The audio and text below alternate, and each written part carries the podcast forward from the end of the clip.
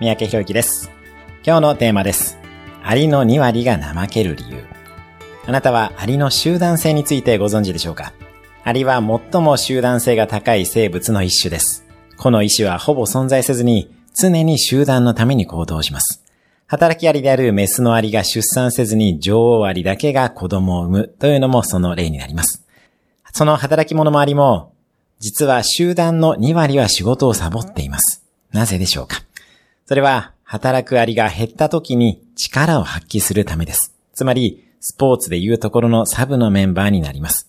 これさえも集団性を表していると言えます。あなたの組織やチームにサブのメンバーはいるでしょうか？そしてあなた自身はいざという時のための余力も残しているでしょうか？振り返ってみてください。今日も素敵な一日をお過ごしください。